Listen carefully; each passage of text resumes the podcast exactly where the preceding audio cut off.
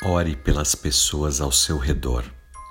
Da série Uma Vida com Propósitos, a palavra de Deus nos diz no livro de Filipenses, capítulo 1, versículos 9 a 11.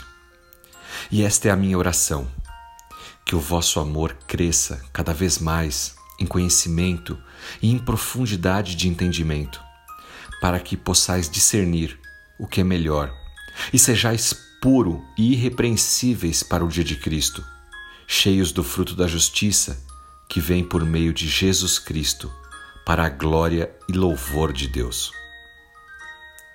Essas palavras foram proferidas pelo apóstolo Paulo para os irmãos ali da igreja de Filipe. Ele orou por esses irmãos. Provavelmente há coisas na vida de outras pessoas que você gostaria de mudar. Você não quer mudar simplesmente o seu jeito de ser você quer que as outras pessoas também mudem. Nós sempre queremos que as pessoas sejam do jeito que nós gostaríamos que elas fossem. Mas não pode ser assim. Então, como que nós devemos fazer?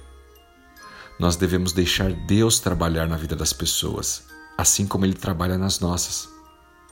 E com isso o que nós podemos fazer? Orar por essas pessoas. A oração é mais eficaz do que simplesmente o pensamento positivo. Pensar positivamente é muito bom, mas bom para você. As mudanças acontecem em você. A oração eficaz é a oração que você faz pedindo a Deus pela vida dos outros. Aquilo que você deseja mudar no seu cônjuge, no seu filho, amigo ou em uma situação. Não vai ser o pensamento positivo que vai fazer essa mudança mas a oração a Deus. Qual é a maneira mais rápida de mudar um relacionamento de ruim para bom? Comece a orar por essa outra pessoa. Isso vai mudar, primeiramente, você, como você enxerga a situação, e também poderá mudar essa outra pessoa. É isso que Paulo nos ensina nesse breve texto do livro de Filipenses, capítulo 1, dos versículos 9 a 11 ele está orando pelos irmãos ali da igreja de Filipe. Com esses versículos, nós podemos aprender a orar pelas pessoas em nossas vidas por quatro maneiras.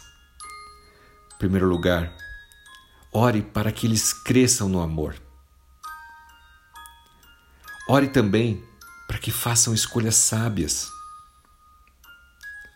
Ore para que vivam com integridade. E por fim, Ore para que eles se tornem como Jesus. Esse é o destino de todos nós, nos parecermos cada vez mais com Jesus, no seu jeito de pensar, de agir. Que não sejamos apenas crentes cristãos da boca para fora ou no domingo, mas no nosso dia a dia, em nossos relacionamentos. Faça uma oração intencional pela vida das pessoas, pedindo que o próprio Deus, seu Espírito Santo, haja na vida das pessoas ao seu redor e as transforme, não porque você quer ou do jeito que você quer, mas da forma como Deus quer fazer na sua vida e na vida delas. Ore por isso e por qualquer outra pessoa em sua vida. E em seguida, observe como Deus transforma o seu relacionamento, que parecia sem esperança e precisava ser reavivado. Que Deus te abençoe, te use poderosamente e que todos os seus relacionamentos sejam relacionamentos de paz. Em nome de Jesus Cristo. Amém.